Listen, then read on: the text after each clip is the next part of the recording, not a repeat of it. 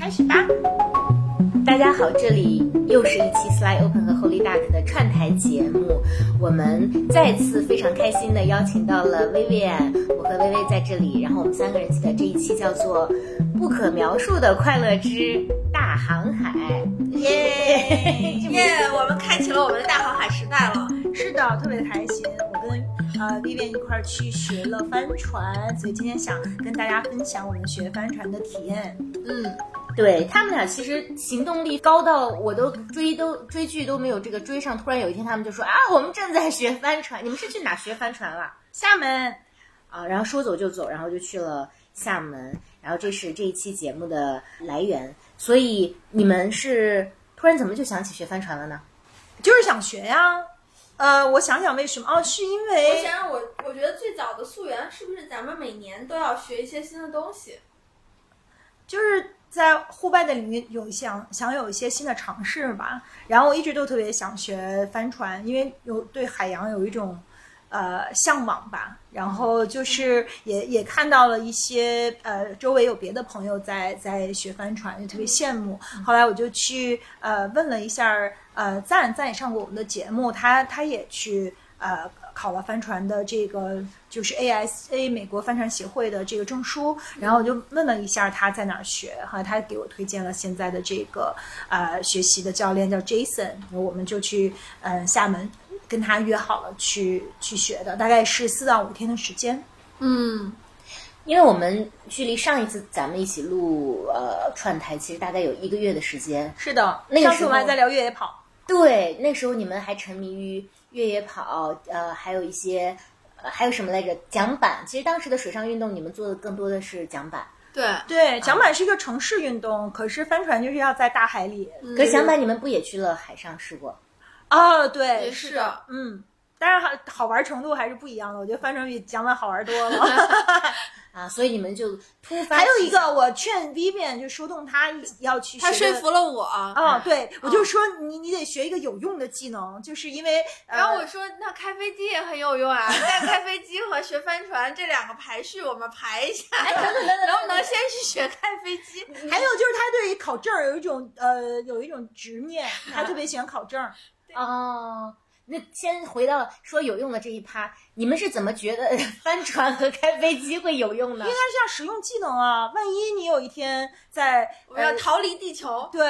我们要从一个大洋跨到另一个大洋，就是那以前唯一的方选择是坐飞机啊。那如果会了帆船，你就是有另外一个到到达彼岸的一个途径。但这个实用技能跟我们日常人说的实用技能 差的有点远。首先，什么情况下才会出现？你要跨越大洋，然后去到彼岸，然后你还得有一艘帆船，然后还想到开飞机。首先，你还得有一辆一架飞机，可以租啊，帆船也可以租。嗯嗯，其实有了帆船以后，就是整个海洋都是你的游乐场，那是这史上最大的游乐场没有之一。所以它就跟因为呃越野跑就大山是我们的游乐场，然后城市的话你就是跑马拉松、骑车呃什么的，但是帆船就把我们带向了一个全新的领域，那个就是海洋。哦，这样讲好像还挺有诱惑力。嗯，飞机就是天空啊，那就更大了。嗯嗯，对宇宙都盛不住，盛不下我俩了。你俩真的是，所以从有这个念头到成型是多久？我种草可能有有一年吧，但是一直在等着，就是跟小伙伴一起去。其实我上次去厦门出差的时候，是专专门去见过呃我们后来的教练，也去看过那个训练的情况，去呃了解了一下，然后就特别喜欢那个教练，因为他是一个特别特别呃热爱航海的人，还有他就是他自己嗯已经。完全跟他以前的这个工作和生活切割，从啊、浙江搬到了厦门，然后他特别喜欢那儿，因为每天都在海上，因为他在海上的那种嗯快乐特别有感染力。对然后我就跟他聊了聊，就特别觉得特别有意思，就是当时就是缺小伙伴儿，就是得就有人跟我一块儿去就会更好玩了。后来我就用考证儿和这个特别有用的 理实由用技能来说服了我。对对对对对，但是其实是还是挺值得的，对不对？是一个特别好的感受和体验。所以薇薇，你从听到这事儿到做决定去花了多久？我我就是呃张可能两分钟吧。对，就很快，因为我做决策的，就是因为我首先问我们在那个开飞机和划帆船两个二选一，为什么我们要划帆船？然后微微就跟我说。我们可以考证儿啊，而且花不了多长时间啊。他我可以说服教练，五天的课我们四天就上完呀。嗯，哦，然后我说那好吧，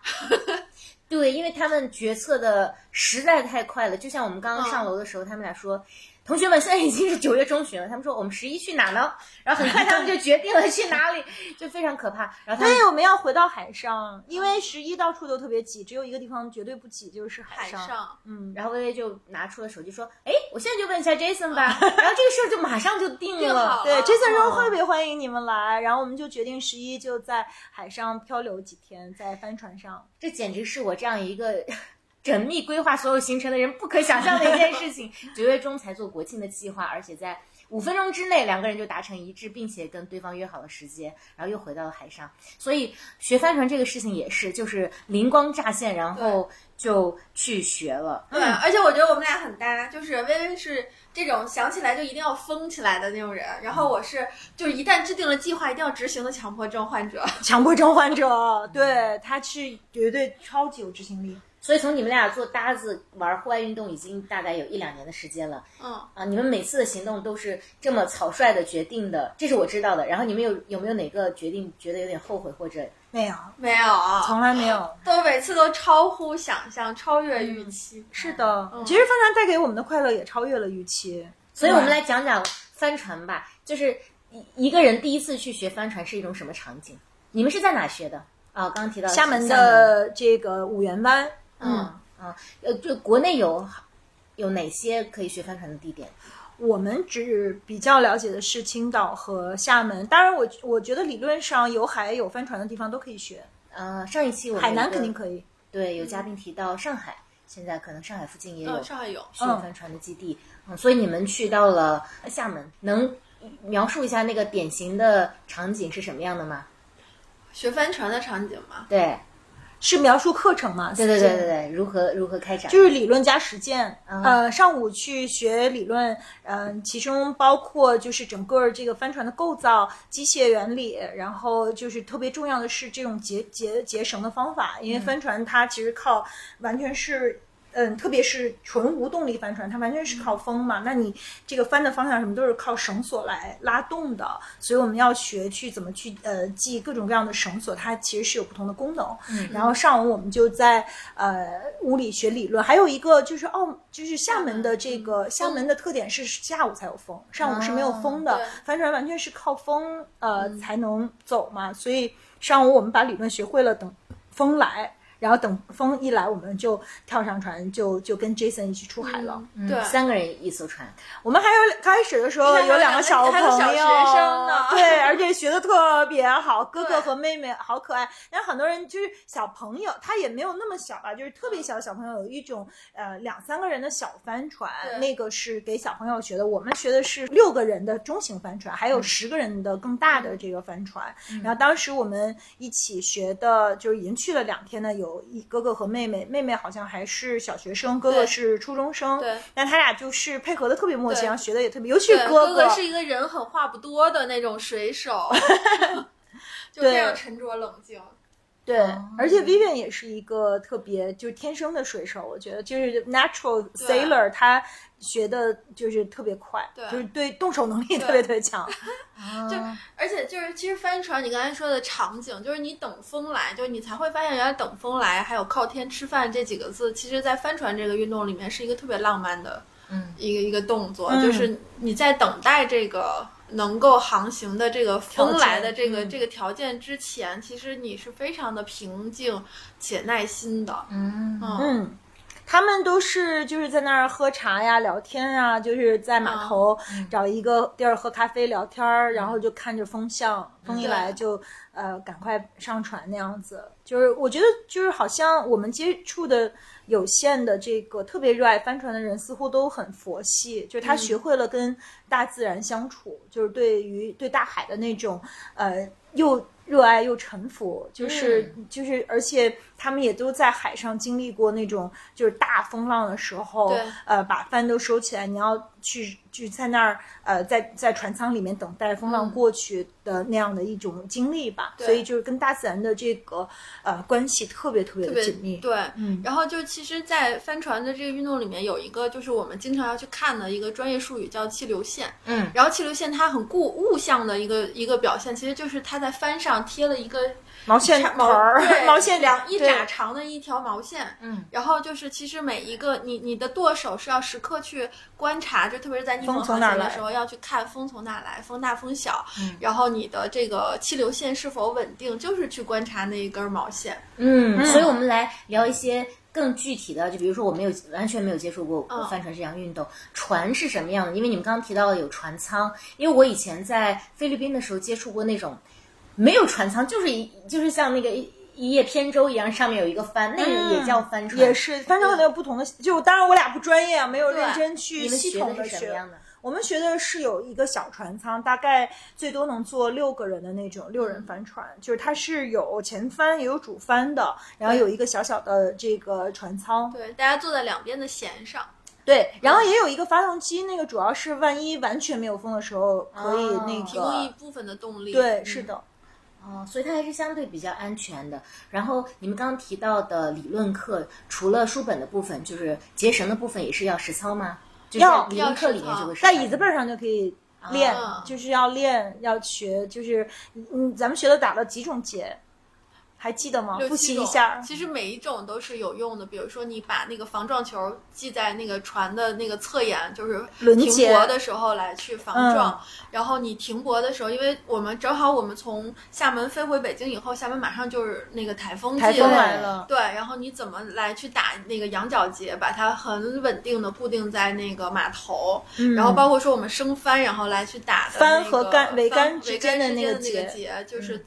呃，你能扛六七级大风，然后都能能能够把这些帆很稳定的去去牢固的状态，其实就它就是这个，你要学会打绳结，其实就是你要学会摩擦力，还有就是中国的那种什么鲁班锁那种绳扣，其实就能理解它这个绳结为什么是这样设计的。嗯所以其实你稍微动动脑子，你就能够去理解，然后并且很快的去学会它。嗯，嗯，还有就是他说学了那个两根绳，你就可以呃随时弄一个那个晾衣架儿，就晾衣杆啊儿，因为你知道那个绳子之间是怎么样可以，就是它其实越拉越紧的那个关系，然后可以随时用绳子变换出很多功能来。对，嗯，所以理论课是半天，第二天还用学吗？每天都有每理论课，还要考试几百道题。啊，然后下午就有风，下午有风就出去，对，嗯一直到大概七点多回来吧，就是等到傍晚的时候回来。所以每天在海上得有好几个小时。六个小，六个小六七个小时吧。嗯哦，那你们会去到离离海岸线很远的地方？对，我们去到离金门很近的地方，因为正好厦门嘛，就在那个金门海峡那儿，然后我们可以一直开出港口很远，就对金门的岛上的那个楼房都能看得到。啊，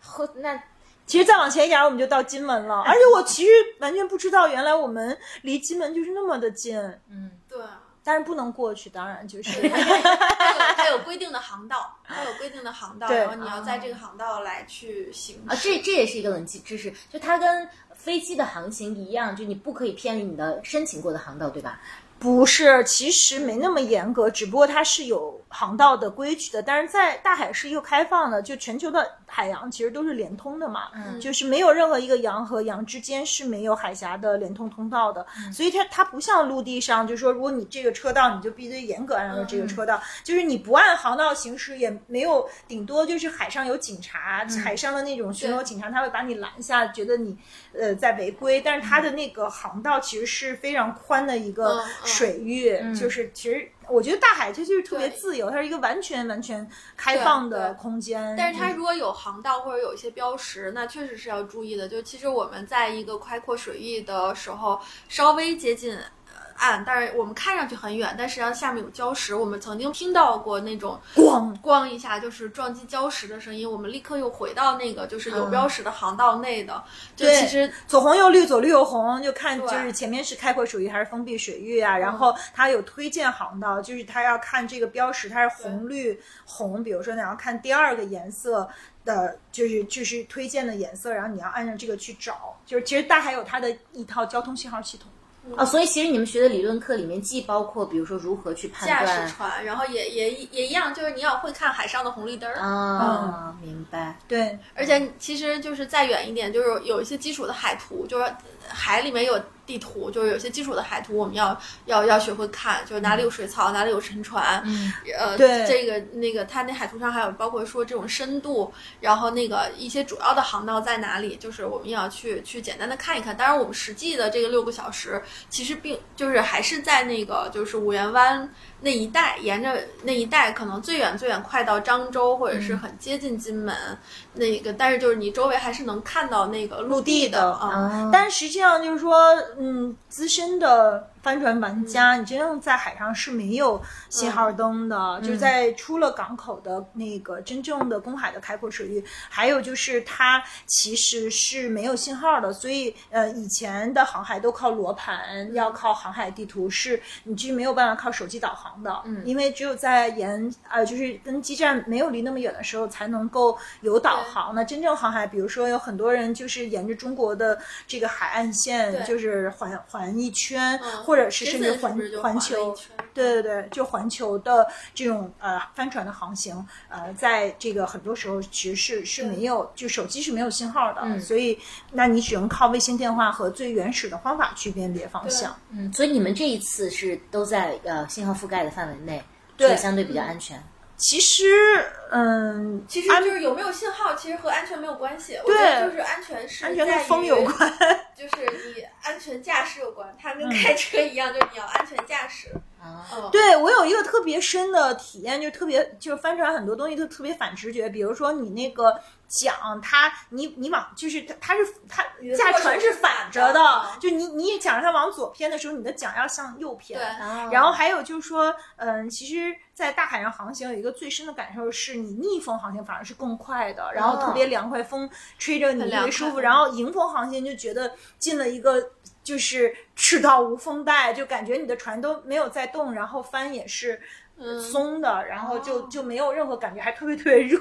所以其实反而是越逆着风航行，呃，你切着风走，速度才特别快。而且帆上有一个死角，就是说，如果你完全在了那四十五度的这个无风带里，其实帆船就停在那儿动不了了。对然后我们还学了怎么就是停在那儿，你可以就是切住那个风，然后就是停在那儿，就可以在船上喝茶、看书什么的。对，反正各种。就是在船上的停船和航行的规律跟陆地上是完全不一样的，就特别反直觉，所以你要学会大海的规律。嗯，所以四天时间里面，你们对大海的规律的了解有越来越深吗？我们都要，啊，就是它整个的这个完整的这个呃这四天，你都要学会，比如说。他刚才说的那叫逆风停船，就是我要顶着风，正顶着风，然后你要把帆横过来，这样的话，它才有一个就是顶着风的力气，让你的船停在那里，你就可以把船锚放下去，你可以坐在那儿喝茶，你大家可以休息一下。然后用帆兜住那个风，对对吧？就是哦九十对度这样的话，它有两个相反的力，可以让船停在海中间。对，而且我们还要去模拟你怎么在海里救人，嗯。就把救生衣扔下去，然后那个你怎么来去锚定这个这个掉进水里的这个救生衣，然后我们怎么把船开回去，转一圈开压远远的对开出去再转回来，因为就不像车嘛，嗯你你不可能就现场对，因为它有风还有洋流，是非常难以控制的。对。对，然后那个你还要去去救到这个人，然后我们就会发现很多的这个学员在一开始的时候都会开着船直直的把这个人碾压过去。是的，对，所以呃，笼统来讲，四天的课程能够让一个初学者达到什么样的水平？就是我觉得是在嗯风平浪静的时候，你可以把船驶出港，再驶回来，然后嗯对于风有基本的规律。但是大风大浪的时候，我们还没有这方面的经验，这个就要靠无数次的航海去呃训练了。对，那已经很厉害了，很厉害了。对，其实也没那么难，对，就就是最后两天，我们基本上都是我们开出去，然后我嗯们再就是一直我们倒班儿去驾驶，然后再，嗯而且我们在海上不停停的转弯儿，因为我要练迎风转向、顺风转向，就是沿着对各那个种转向对捞人，对，对就是就看别人的那个船都在那儿，因为有也有一些嗯游客船，就游客在上面体验的，然后就看我们的船一直在那儿 这样 练技术对，各种练技术，特别好玩你们刚才提到了一个词叫舵手，就船上的分工嗯大概是怎么样分的？有舵手，然后还有什么船长？其实主要有两个人，舵手，对，然后转就两边拉帆的那个叫什么？拉帆可能有不是水手，可能有专有名词，但是我们也没拉绳子的。对，首先啊我们其实刚刚学完，所以远远谈不上专业，就是我们的不为我们的专业术语负责，但是意思是那意思，对就是它左边右边都有就是控帆的，就是因为你你要是嗯就是船转向的时候，帆是要跟着转向的，那你有一个左边拉帆的，呃，有一个人负责拉帆，不是左边把帆拉平，就是右边去拉，或者是把帆拉松，然后有一个舵手，基本上就是两个人去控这个帆船就是 OK 的，然后主帆是舵手，其实可以够得到的，嗯。这是最少的分工，一个人稍微有点累，可能特别有经验的呃船长也可以做到。对。嗯，然后剩下就是呃，就是也可以更，就比如说六个人的话，就大家各自有各自的分工，也可以。嗯就有的人管管舵，有的人管瞭望，有的人管那个拉拉绳儿，嗯就是来控帆的方向也是可以的。但是帆船其实它还有一个特有意思，它去是一个 teamwork，它嗯是一个就比如说我们还去体验了一下，那天正好有帆船比赛，嗯我们就跑到那个呃起跑线上，跟着别的帆船一起冲出去，冲就是感受一下那个比赛呃、气是什么样就特别激烈，然后他们其实是一定要互相配合的特别好，然嗯后等到升球帆的时候，他其实是要好多个人同时在操作的。你你一旦有一个人错了，你你晚了一点儿，后边你就跟不上前面的船了，所以就不能有任何错误。还有就是千万别站起来，因为你一旦站起来，那个风向变了，那个呃帆就会打过来，就就可以就很危险对，就打到头上是非就是那常危险的。个就是变帆在换方向的时候，千万不能站起来，就安全一定是第一的。对所以就好的水手，我觉得就是你一定要就是第一你要有力量，然后第二就是要很敏捷，第三要非常的冷静，然后就是。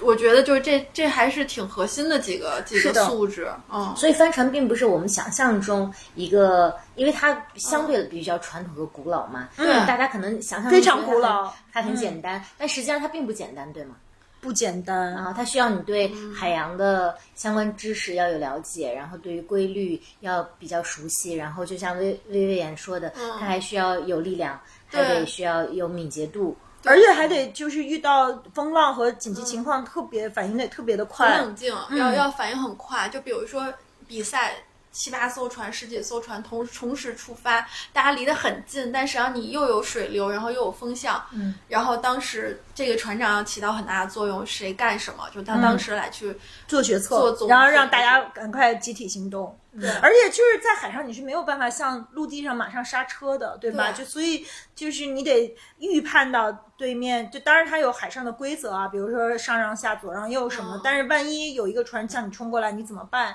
就大家怎么能随机应它不是能马上，谁也刹不住车在大海上，所以就会需要特别考验经验。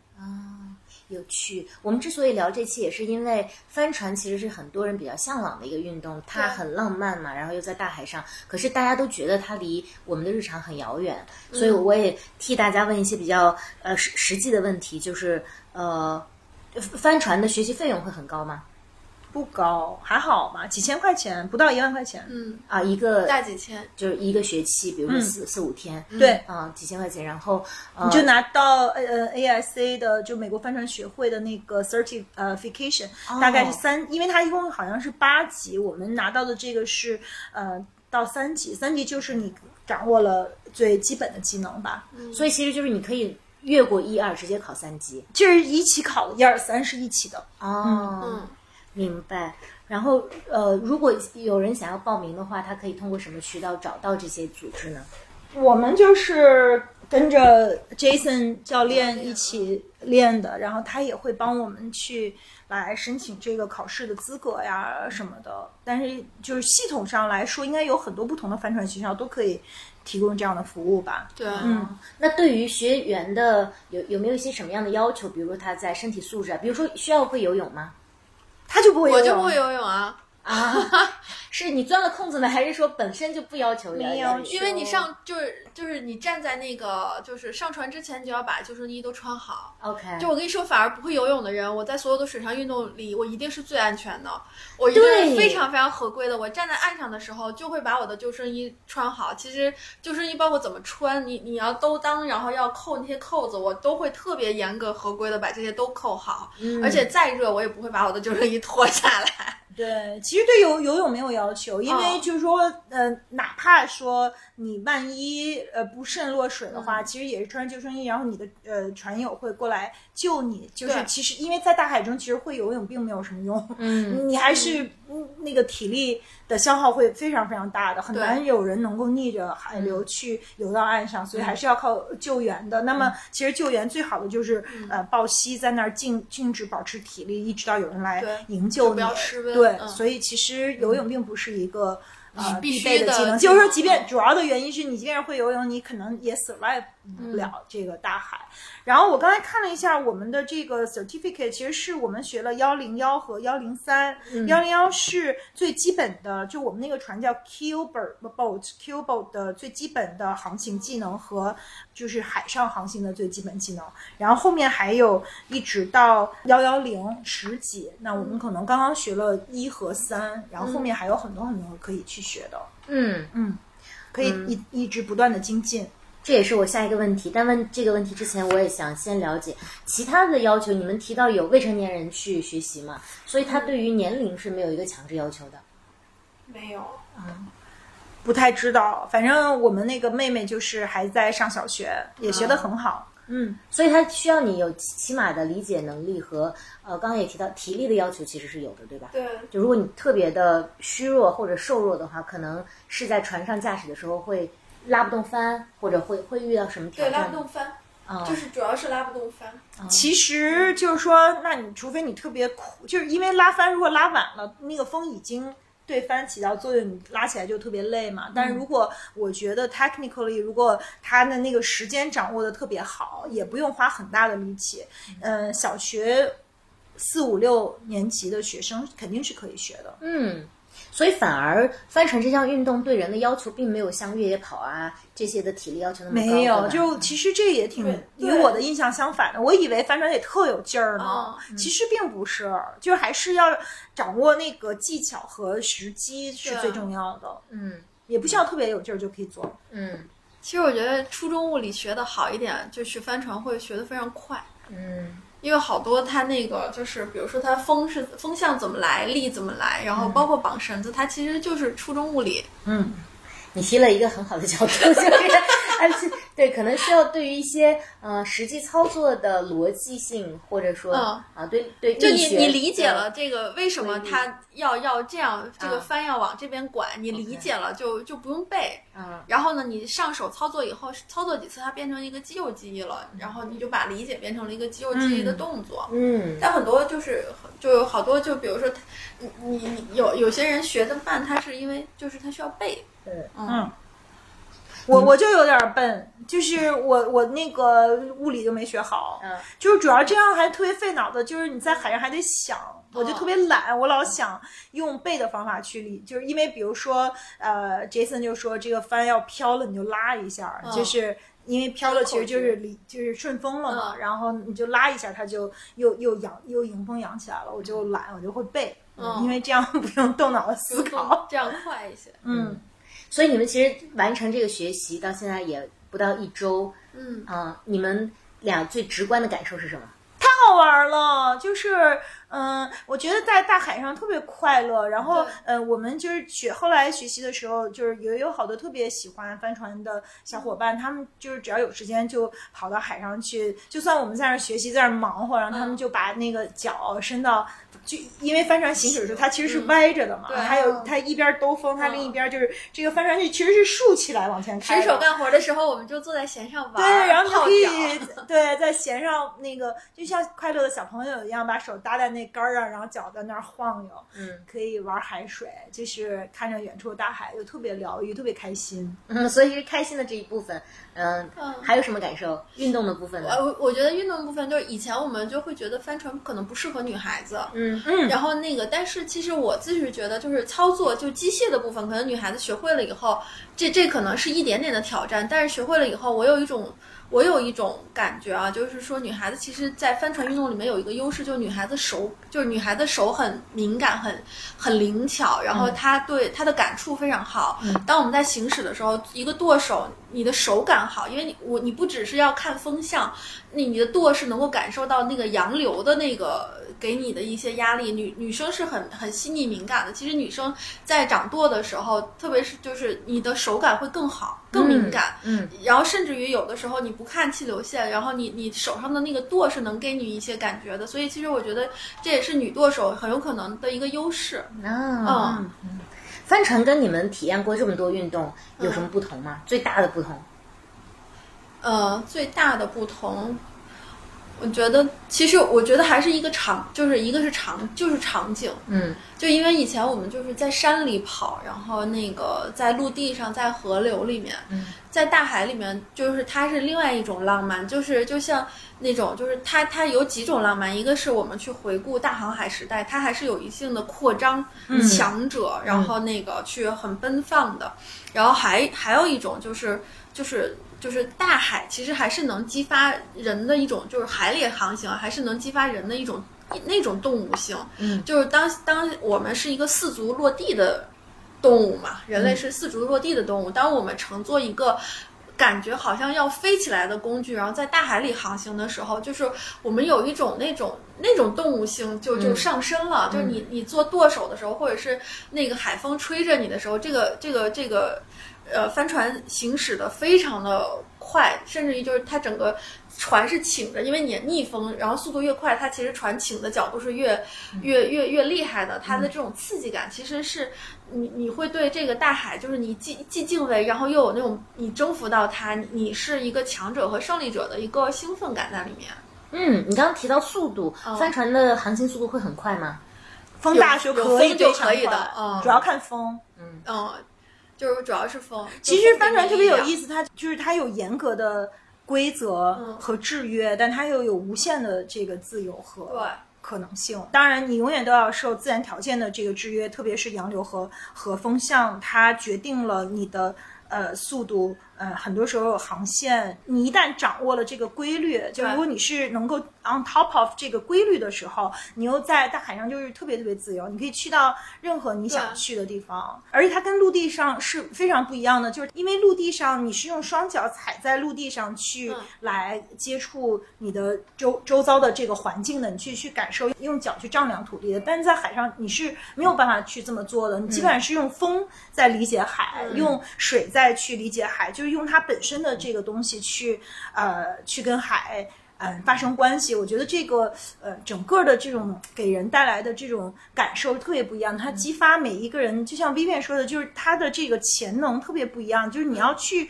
理特别深的，比如说我们在路上走，其实你你不用特别理解风在哪。比如说我们在城市里面，你跟或者哪怕是越野跑的时候，你根本不会去想说风是从哪边吹过来的。嗯，它对我来说有什么意义？可是，在大海上，每一秒风从哪吹过来的，对我们的意义都无比重大。嗯，所以就是你会关心的东西是非常不一样的。嗯，然后你就是对大自然的这个规律的理解，因为地球上百分之七十以上都是海洋覆盖的，其实它是一个对我们这种城市老鼠再加上内陆老鼠来说 是非常陌生的一个大自然的一大片的场域，就是它是什么样的一个。存在是什么样的一个状态，就是特别的不一样，给人，而且它无比的开阔，就是有无限的这种呃可能性。但是你又得特别勇敢，因为嗯，大自然可以给你呃阳光灿烂，可以给你特别美妙的这种航行的感受，但它可能也会带来大风暴，它可能会带来电闪雷鸣啊什么这些，在海上可以遇到各种各样的非常惊险的情况，而且你在船上永远是动的，就是就是。就船永远在晃，只不过是 晃的厉害还是不厉害。然后你永远都在一个动态里面去跟自然发生关系。你要让船呃和帆跟就是当时的这个自然条件能够完美的有一个关系，就是其实它就是这几个关系组成的一个呃，所以就特别有意思。它永远都在都是动态的。听你们俩讲完，我 get 到的关键词有像野性。呃动物性啊，嗯威廉提到，像呃薇提到的，它其实有一种英雄主义在里面。嗯那我想聊聊，因为你们俩尝试了非常多水上运动，除了在海里面的桨板，你们也尝试过冲浪吧，嗯呃也潜尝试过潜水，呃，那帆船跟这这些运动相比，它们的区别又在哪里？就他们跟海的关系，或者人在当中，我觉得帆船的对于要求我们对自然的理解更更深，就是它的这种。嗯，规则和征服性的这个张力之间就更强。比如说，如果是 scuba diving 的话，那你其实只要掌握你怎么去呃穿 BCD，然后跟氧气瓶的关系，然后面罩嗯就就下去就行了。其实它是比较简单的，但帆船就是你每一分钟都要再去呃思考，你你要不断的去调整自己。但是实际上其他的运动很少有这样的，你就是掌握好一个。就冲出去就行了，但是我我帆船不是这样的，每一分钟每一秒钟你都要在不停的去调整和感受，嗯，你的周遭环境，这可能是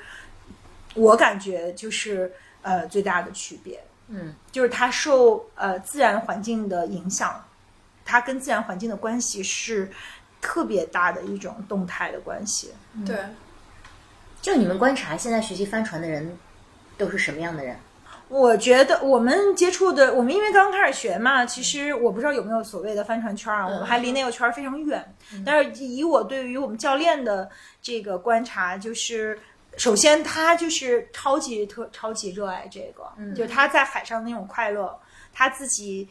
的那种状态。就是特别好，反正他，因为我们也稍微聊了一下，他以前嗯家里也开印厂什么的，反正也有一份儿挺好的收入和和工作，但是他就是举家都呃搬到厦门，就是因为他特别特别热爱帆船，他买了，他说他第一次买了一条自己的船，根本都不会开，也没考过证儿，就 跳上去就出海了。啊，他不是先学帆船，而是先买船是吗？对，他就买一个船，船就是然后就冲出去了，后来才开始学的。后来他就教很多人，我觉得更他这个教学的主要原因是有更多人陪他玩儿，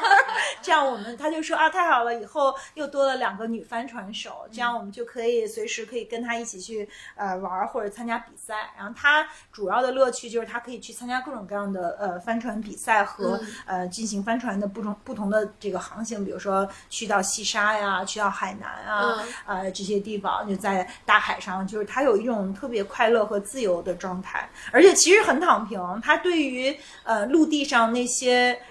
很多就是不是对，就是好像人类社会的那些呃东西都你挺远离的吧。就是在海上，他就是，我觉得他是一个心灵更自由的人。嗯、他宁愿臣服在大海的规则里，不愿意去臣服在人类社会那种。当然，可能就是也得有一些基本的生活保障，可是他肯定是就是当当帆船教练，肯定挣不了什么大钱。他们也呃卖帆船，但是也不能靠这发财致富。其实帆船界我不知道有没有呃能够靠这个来养活自己的。从目前看，我觉得他不是一个靠这个养活自己的一个状态，还是一个就是他太喜欢我。觉得还是挺小众的一个运动，我就觉得我都已经很充满好奇心了。然后要不是威在我耳边唠叨叨叨叨一年了，对吧？我还是一个很随机的决定说 啊，走吧，去吧，嗯。嗯，是的，就是我也很难想象说我能去驾驶帆船，嗯。嗯，因为尤其是作为一个不会游泳的同学，先对学会了自由潜，又学会了帆船，这还没有时间好好学游泳。对我现在已经开始拍着胸脯跟人家承诺了，我说走啊，我带你去海钓，走啊，走啊，我开着船带你去自由潜，可膨胀了。嗯，所以薇薇，你会成为像 Jason 那样的人吗？什么千金换去还复来？对对对对对，我觉得我不会，嗯就是大家的思考逻辑不一样。我们还在船上聊呢，然后我就大概问哦，买一艘船多少钱？买一艘二手船多少那钱？大概多少钱？然后我大概怎么去使，就是二手的最很便宜的，就是可能二三十万。然后当然它也有贵的，就是那种百万的那种船。然后我就想啊，那我这三十万，然后要。大家那个一起来去 group run 一下，就是大家团购一下。对他马上做一个搞了一个全商业模式，我是我当当时就说大家全一卡呀，大家一起共享这个船呀。对，当我还在挣扎这个风怎么老来回变，嗯，就是的时候，他们他已经在思考这件事。我已经把这个商业模式就已经跑通了，然后 所以你就不可能成为像 Jason 那样的，就是闲云野鹤，但对于对世俗我，我只能是变成一个很俗的水手。嗯，但是就是他想出了一个大家可以集体，如果呃集体快乐的方式啊，对，集体集资，比如说，如果我们三十个人，每一个就是我们其实每个人只花一点钱就可以拥有一条船，然后嗯，大家就轮着玩，因为船也可以好，就是大家凑到时间也可以一起上船。嗯然后呢，就是你比如说我有一条船，而且我我想玩的时候我就可以跳上去，嗯船就是驶向大海，特别浪漫。然后其实买船并不。呃，买船的费用是 OK 的，就是不比一辆车贵。嗯、但是其实呃，船主要特别贵的是港口的停泊的那个费用和嗯维护的费用，嗯因为船很容易坏，要修，而且然后万一港口那个什么刮，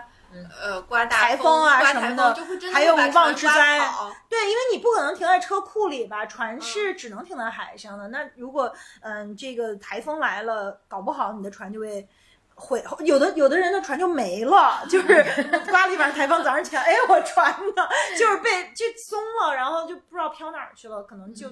不知道就找再也找不到了。嗯然后，嗯，就是在港口停泊是要交钱的。其实就是，嗯，我曾经嗯听过一个就是在美国特别流行的说法，就是说你跟游艇的关系就是你你最人生嗯最开心的时那个跟游艇最开心的时刻就是你买游艇的那天和卖游艇的那天，因为游艇呃的维护费用每年是一百万，非常贵。对，其实帆船没那么贵，但是其实那它也是每天都在烧钱的。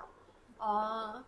啊，所以它跟私人飞机可能是一个道理。就你买私人飞机，有些人努努力也能买到，但是也是你去维护它，或者是建一个停车库或者租一个的费用就很是的，没错，差不多。但是我们比如说，如果去 Jason 找 Jason 玩儿，嗯就特别象征性的收几百块钱，就可以在玩海上快乐一整天。对所以我们的结论就是说，好像拥有一个船并不是特别性价比非常，低的一件事儿。得操心这个船。嗯，嗯，所以 Jason 现在的商业模式就是教课教学，然后参加比赛，参加比赛好像是费钱的，没法赚钱。然后以及偶尔接待这种老老的学员回来玩几天是吗？对，那个更就我觉得那肯定挣不着钱，还天天请我们吃饭。对，啊，他还请你们吃饭，还交那点钱。对，天天请吃饭。对，所以就是他真的是本源上的快乐，嗯就很纯粹的快乐，就这件事儿上。所以就是也也想，就是我在船上也在想，其其实就是谁跟你一起玩儿，因为船这个特别像有些电影，它是一个就是比如这个电影可能就是在这一个场景下拍的，嗯，船上也一样，就是可能这六个人一直在你在船上，嗯，就是你跟谁一起玩儿，而且谁经常和你一起玩儿，也是很重要的一个选题。而且得需要配合的特别默契。对，嗯，所以你你们这一次除了 Jason 和你们俩，还有就是那两个小朋友是吗？呃，有小朋友后后面两天还有一个个在哈萨克斯坦做生意的小哥，的小小伙子啊，啊，你们这一次的这个队友都还蛮神奇的。嗯，他是为什么学船？他也喜欢嗯，他觉得哈萨克斯坦又没有海。他是中国，他他他家在家长在厦门厦门的，哦，可能就是因为他在哈萨克斯坦做生意，所以他对海有了更强烈的向但。我们这次去厦门，然后就很多厦门的朋友接待我们，然后。这些人在厦门生活了很多年，然后就是土生土长人，他们从来没有想过要去学帆船，是的，要去就是可能他们也有那些很很有钱的大佬的朋友有有游艇啊什么的，但是他们从来没有说我需要去学习一个驾驶帆船的技术。对，学帆船和玩游艇的人是完全不同的两种人群。嗯，而且帆船是非常非常机械性的，它完全是靠风靠帆，嗯。就是还有一种就是纯手动、特别嗯。原始的一种对。呃玩法。其实很多人他就算在海边生活，也从来没有想过自己要去掌握这门对手艺。对，我也在想，因为嗯、科技的发展，现在其实是有类似于游艇或者其他，就是至少是有现代动力的、呃船的这个解决方式。但是帆那可船没意思了。啊、所以其实你们想要的就是那个原始的跟风跟海。对，就是那种手动的感觉驾特别好。驶帆船，它是每一个动作都有正反馈的，就你你每你你每一个驾驶的动作都是有正反馈的，嗯嗯，这个东西让你很着迷是吗？嗯很着迷。就是其实它是有难度的，然后而且它的驾驶是需要你很有，我觉得是要有力量的，对，嗯，有力量，然后你也很懂得这个东西，因为它只帆船只能走之之字形，嗯，它不可能一条线儿就是对，你想穿过那桥洞嘛？你觉得那桥洞就在眼前，然后你啊就冲着那个桥洞，你是必过不了桥的，你一定要用之字形迂回的迂过回的去。过去，就是他嗯教给我们很多道理，就是很多对事物的理解也会变得非常不一样。然后对它，它考验的是你的一个动物性的能力，比如说你嗯。用肉眼判断距离，你用肉眼去那个来去来去调整你的这种准确度，然后你你走这个之之字形的时候，顶峰顺风的时候，你怎么来去就喊就包括说喊号子，就是大家一块儿去那个、呃去去迎风转舵，然后转大家说对收到，然后到每个人对各就各位，就别好特别的有这种，嗯。就是、就是每一个动作都有这种反馈，而且就是你喊你喊这个号子的时候，就特别的释放。我觉得就其实城市人特需要这些嗯东西。而且你绝对没有 GPS，你绝对没有一嗯个、呃 AI 告诉你下一步要做什么，你都要靠自己去判断。对，所以是不是反而是科技的发展让大家，至少有些人吧，更想去回溯原始本能的一些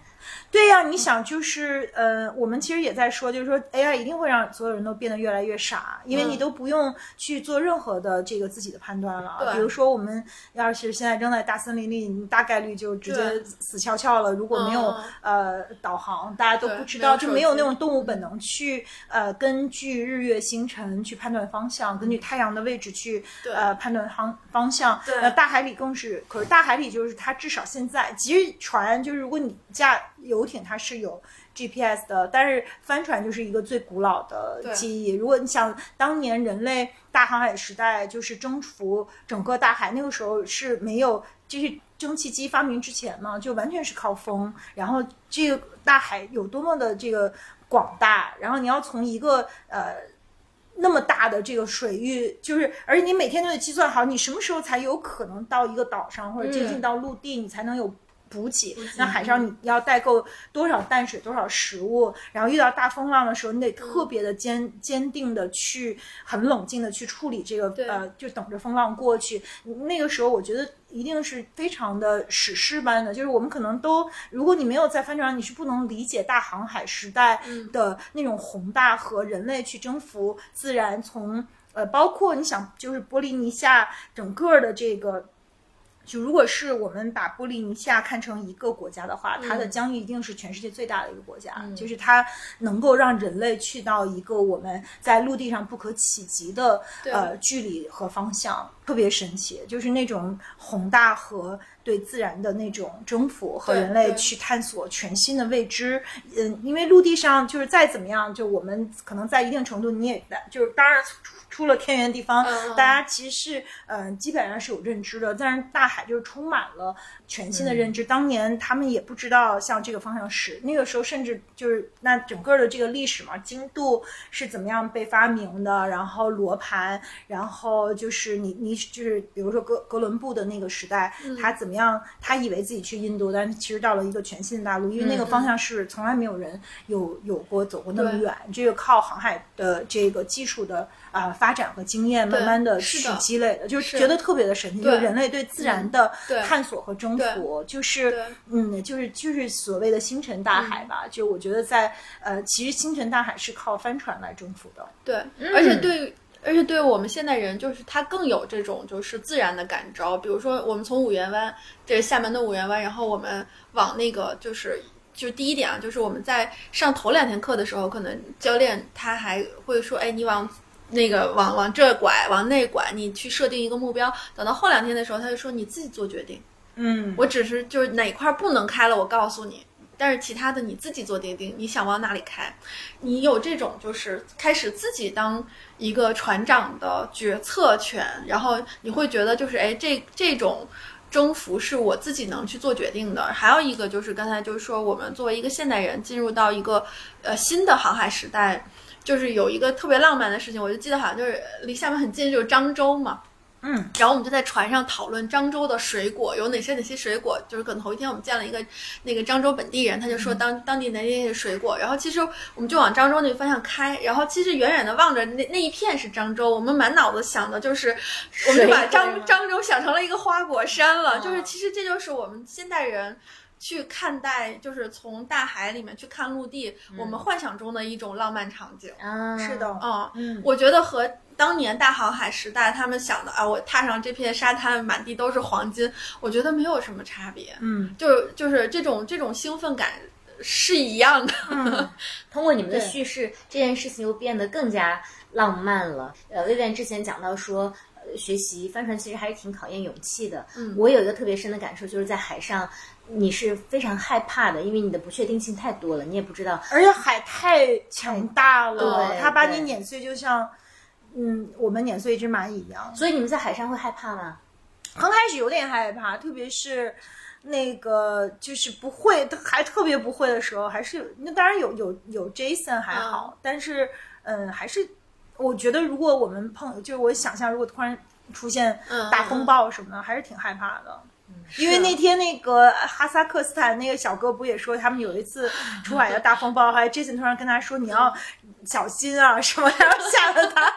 对，就是还是有恐惧的，因为我们对于未知的事情都充满了恐惧。对，因为我自己学拉丁美洲研究嘛，学拉丁美洲最大的主题其实就是大航海嘛，因为大航海开启了一个就是全新的。呃，文明的时代，然后呃，我就想起，就连在，就把我以前读的书都连在一起了，哦就是这个陆地文明和海洋文明的这个本质的区别。对就是陆地文明它是有疆界的，就是陆地文明最重要的是，比如说万里长城，就是这种是陆地文明的一个标识。对就是我们靠堡垒，我们靠 castle，就是靠长城来抵御，就是我们要封把自己封在一个安全的呃城池里面，然后我们再去抵御外来的这个入侵。然后陆地文明的这个主要的。呃，征服的方式和呃掠夺的方式是靠一城一池的得失去一寸一寸的攻城掠地的，但是它这里面最大的成本就是统治成本。嗯就比如说你想象所有的这种陆地大帝国，它征服了以后，其实它是很难治理的，然后治理不好就会发生内乱，然后这个帝国就崩塌了。所以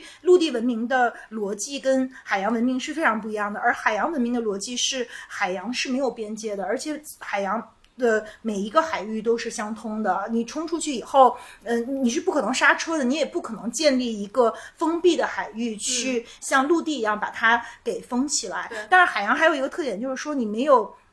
你不需要去统治，因为海洋上大家都是极度自由的，它是一种，所以它唯一能够做的是自由贸易。所以海洋上的军事逻辑和贸易逻辑是跟陆地完全不一样的。对就是比如说，就如果我们现在看中美关系，就是说对于美国来说，它现在就是一个海洋的霸主。那其实对美国很像是一个超大型的岛屿国家，因为它周围没有任何的陆地会对它形成本土的威胁，所以它所有的它就可以投入大量的国防去做呃海洋的这个秩序的这个维护。可是对于中国这种陆地国家来说，我们的军事的这个呃支出一定一半是要建立在陆地的军队上的，因为我们四周都有各个国家是可以入侵到我们的边界的。对啊、这个只是纯理论啊，但是就是嗯就是美国和英国这样的国家，它为什么曾经是日不落帝国？它用英国的这种海上霸主，也是因为它是一个岛屿国家。对对他来说，这个世界没有边界，因为你在海洋上就有特别特别深的感受，就是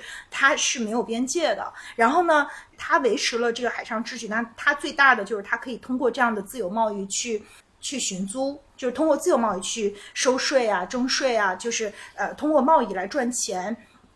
那现在中美冲突也跟这个有关嘛？就是因为我们变成了最大的贸易霸主，而美国还是最大的海洋霸主，那他就亏了，因为他花了这么大的精力，呃，去维持一个强大的海军，去呃征服海上的这个秩序。可是真正的获益的方就已经不是美国了，嗯就如果你看贸易的总量来说是中国，就等于他花了这个钱，然后中国在呃海洋文明中呃获得了最大的红利，那他就当然就不爽了。所以这个其实这个底层的逻辑，就我觉得帆船我反正就老想这个，就是我学到的那些从大海海事啊到现在的这个所有的这个海洋文明的逻辑，其实就是只有在真正的海上的时候，你才能有特别特别这个深的感受。嗯我还想到，就是我们不是去参加那个比赛，有一个大黄鸭嗯在海上吗？嗯它是是那个呃帆船比赛的那个出就是起跑线的那个那个标识。嗯然后曾经就是呃，因为就是它这个大黄鸭，其实它就充分的呃。就是代表了海洋的这种连通和自由性，因为九二年的时候不是有一个货船就装了好多好多那个嗯橡皮黄鸭就、就翻了嘛，后来它泄漏了，反正就是，然后这个大黄鸭就一船的塑料橡皮鸭子，就是游到了全世界的任何的海域，就后来就是在全世界所有的海域，你都找随着洋流，你都能看到这个鸭子，而且据说就是因为海洋的循环是三千年，就三千年以后它还能循环回原来那个地方，就是很神奇，就是看到那个大黄鸭在海上，它其实是背后有整个的这个海洋的本质和海洋的历史的这样的一个寓意的，就是特别有意思，就是它其实是完全不同的一种思维方式，就是它跟草草原文明跟呃陆地文明的这种思维方式和运行的道理是非常不一样的。对对，天哪！我宣布这是 Holy Duck 迄今为止 高度最高的一期节目，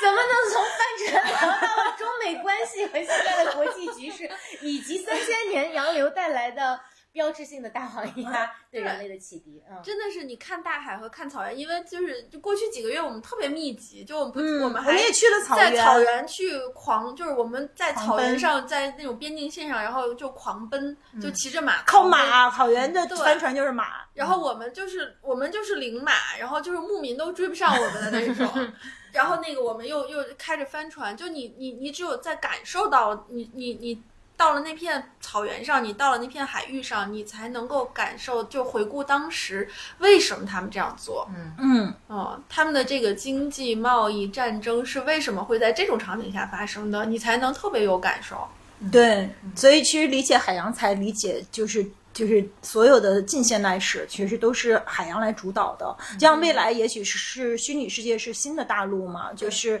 到 Web Three，它其实就是说在现实的物理世界里面，除了征服火星以外，那你除非是外太空，才会有一个新的大航海的历史的展开。那其实现在可能更多的就是一个虚拟世界里面新的这种呃规则和征服，所以我们才去讲这个技术的这个制度，就是说现在的这个政治制度已经不能适应。啊、呃，这个技术的这个变化，因为它嗯、呃、create 了一个无中生有的新大陆，那这个最后它是用一个什么样的呃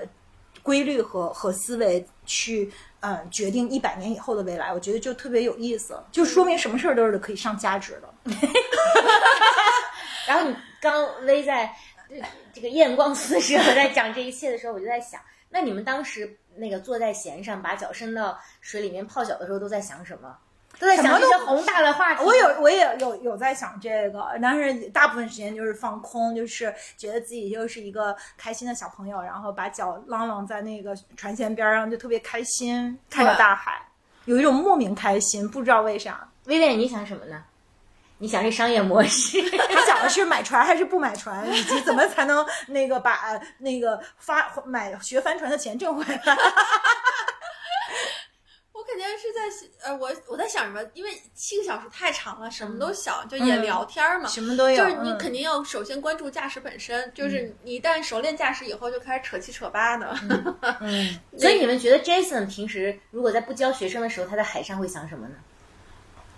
就是玩啊，哦，他想的是去哪儿什么的，就玩儿，跟一切跟航海有关的东西。嗯，就你看，人类真的是星辰大海，但又到每个具体的人身上，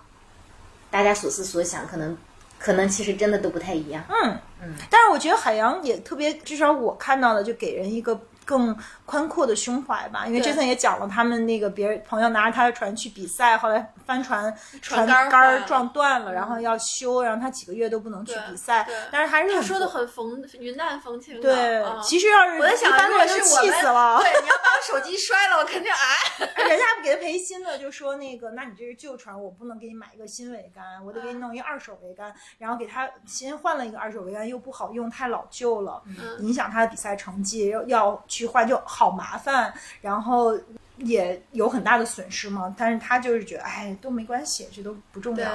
就是真的是云淡风轻的。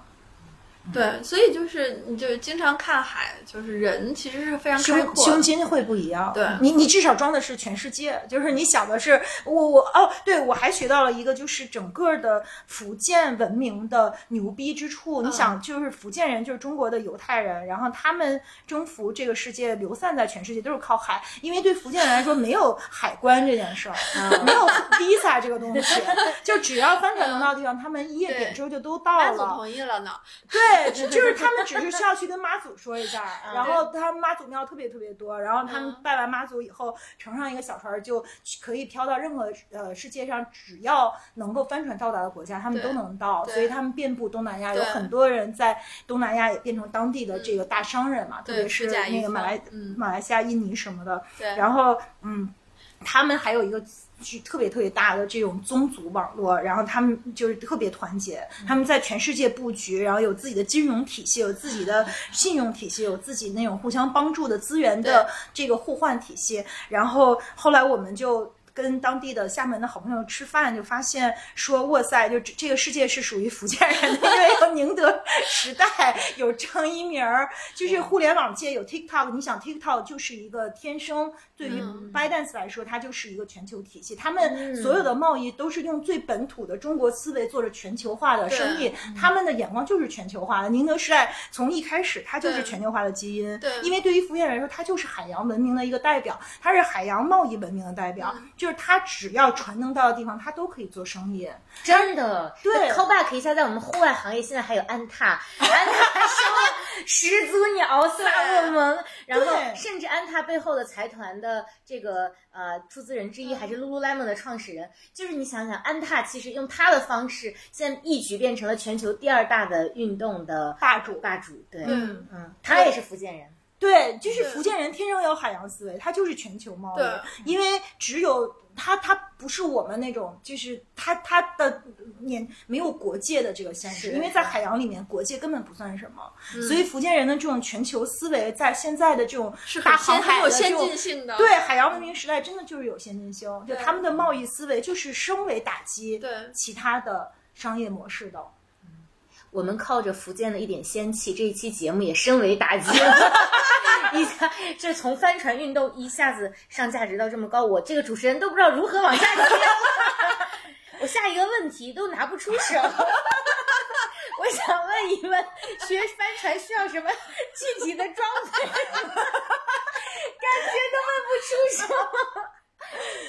装备啥，就是要要一个鞋子有什么特殊要求吗？没有，就防晒嘛，嗯就是海上待七八个小时，还是呃需要穿防晒服的。我俩前两天都穿的那个呃，就是比较有科技含量的面料的防晒服，最后一天去奥莱尝试了一下福建的运动 特别便宜的运动产品，然后发现就是挺还是好用的，对，也挺好，真的防晒效果一般，因为它嗯没有，它也很便宜，就是。指，但是防晒的指数还是有点差。但是总的来说，其实就是防晒加一个航海手套就够了，帆船手套，因为你要拉绳索什么的嘛，啊，所以这个手套是呃特定的。就是要就是要戴手套头，要戴因为手套你你要防滑手要灵活嘛，你又要打结，又要拉绳儿，对然后还要防滑，就所以得有一双呃，最好还是有一个水袋吧，我觉得比较好，因为水经常会进到船里，所以你就把所有东西都扔在一个水袋里，就就 OK 了，嗯嗯，对没了，特别简单，没有什么，就是对，没有什么装备，就是防晒。对，大家都包的跟粽子似的。对，而且我们其实你可以做到航海七天之后回来还很白，嗯，因为在你又不跳进水里的话，你就永远都可以裹得特别严实，而且就是而且有风，会很凉快很。凉快。风对皮肤的伤害会很明显吗？但是我们一直戴着面罩，嗯 在照片里根本看不出来是我在驾驶。对我跟我的教练说，我去学帆船了，给他发照片说，我这两天不能上课学帆船。他说我怎么知道这个是你？说的很有道理。嗯，那你们从这一次回来之后，还想再接着学习或者有进一步计划吗？这不是马上又去就了？对啊，这不是说哎，你们马上去不是只是去玩吗？还是去学习？学可以玩学就是学，就是玩。对对，所以，所以对这项运动，你们还是有长久的想要去投入的计划。我们想就是嗯，有机会可以去参加比赛吧，就我们肯定是那个小白在边上可以那个一起对就行，反正就是分工嘛，大家，但是去体验一下帆船比赛是什么感觉？对团体运动的话，就是你可以贡献你的能贡献的东西，比如说我。我手感好，我就当舵手，然后那那我有绝对力量，我就去去牵那个帆。嗯，我我觉得就是你们俩甚至已经有了参赛的想法了。我们对有，我们对可大了考证儿和比赛都特别的执着。啊！我还跟我那个美国朋友 Brian，他他们嗯。就是他有那个十人的航海的那个经验嗯，然后他们原来就是从加拿大出发，一直行驶到克罗地亚，就是在航海在船上待十天，有人负责做饭，有人负责嗯。干这干那，就也是就是他是那种更大的船，就有四个 bedroom，就有嗯就是四对儿夫妻 couple 可以可以一起在那个船上，就是那种大帆船，对然后整个东南亚都装不下我们了，我们要 是的，那个去尝试。我我特别想去波罗的海，对去航行。我觉得我们一定可以去的，就是我是有规划的，就是我们现在先就是在同一个港港口出发，然后再回到同一个港口，然后我们再去跟教练来去商量，让他训练我们看怎么能够去换一个地方，就是呃换一个港口落地，就白天出发，然后晚上在另外一个城市去停泊下来，我们那个在在岸上过夜，然后再下一步我们就可以在船上再去训练，在船上过夜。这样的话，基本上你就完成了一个呃循环，你就可以开始那种几天的行程。那我们可以从三天的行程、五天的行程、七天的行程，我们开始一去尝试。我觉得去对吧？波罗的海不是梦，就是你你只要科学的训练，你都可以就可以的啊。嗯亲爱的听众朋友们，这两个女人太可怕了。大家还记得上一期节目里面，薇薇安说她接下来要组织一次骑马，然后在呃国境线上去旅行的这样的一个 tour，然后现在他们已经要去波罗的海了。我看亚洲是放不下的。哦，酷酷酷酷酷！对，由于他们行动力特别的强，所以我觉得下一次串台的时候都不知道他们已经获得了什么样的新的技能，或者已经去哪了。但是目前可知，十一他们又会重返海洋，对吧？嗯，是是的，而且帆船其实不是大家想象的那么难以企及，就是它成本可控，而且。呃，学起来就就我们有这么长的海岸线，很多地方都可以学帆船。嗯，安全性呢？你们感受上？很安全，非常安全。安其实帆船好像想翻是哦，对，说起这还有什么瓷器史嘛？因为以前的海帆船还有压舱，嗯就是帆船不翻是因为它的那个设计，它其实是就是底下还有一米深的那个船体。嗯就是以前就是去海洋贸易的时候，不就是把瓷器放在下面，就是瓷器和和整个的这个海洋贸易史的关系嘛？就是它其实是那个压舱石。还有当年就是整个拉丁美洲的那个好多城市的那个路都是、嗯呃那种鹅卵石，就是从就是欧洲运过去的，就是也是用来做压舱石的。但是就是因为有了这个设计，其实呃船是非常稳的，就算在最大的风暴里，你只要把帆收起来，静静的等待风暴过去，其实船是很难翻的。对对，其实所以其实没有我们想象的那么不安全。我觉得唯一不安全的是，如果你不按操作规程去做的话，有点危险。比如说，就我刚才说的，最危险的是你在呃，就是。换方向的时候站起来，然后那那个帆很可能唰的打过来的时候，把你从呃船打出去，至少打掉一颗牙，或者把打成脑震荡，这都是非常有可能。那个是真的很，这就是这还是自我的安全意识。嗯，我就老站起来，是啊，我就他就特别，他就是那样，根本不需要站起来，呃根本不需要蹲着的时候他也蹲着，哎，永远不站起来，对我永远不就特安全。然后我就是因为逆风站，其实站着没事儿，但是也嗯也那我也不站他也不站，然后我是动不动 老冒那种老站起来，对特别可怕，好几次被因为我觉得风是逆风，那你不知道洋流是如何的，万一洋流转向了呢？就是我，我觉得我们还算是新手，你没有那么快的反应能力。我觉得 Vivian 在这个运动上确实比我有天分。嗯就我只是沉迷于考证和大海，可是，在就是就是特别自然的去掌握这项机械技能的时候，他就表现出来强大的天分，嗯就是对于风险和规则，还有他对风的那个感觉什么的。就我还得使劲看气流线，他已经说：“哎，我这是风感什么？”对，然后教练就可以用手对，然后教练说：“可以，你这个第一次刚学你就能有风感了，就很厉害。”嗯，作为一个既不会游泳又不会开车的人，天哪！啊，所以你也不开车是吧？他是一个没有学会开车就学会了开船，已经 没有学游泳就学会了自由潜潜水帆船的人。哦，嗯，确实是很没有边界。对，哎呀，太棒了！那到节目的最后，虽然我们距上次录制只有一个月的时间，我还是想问你们同一个问题，就是因为这两年你们密集的开始户外运动嘛，就尤其是越走越远，越走越深，就是你们觉得生活发生了什什么样的变化，或者对世界的认知发生了什么样的变化吗？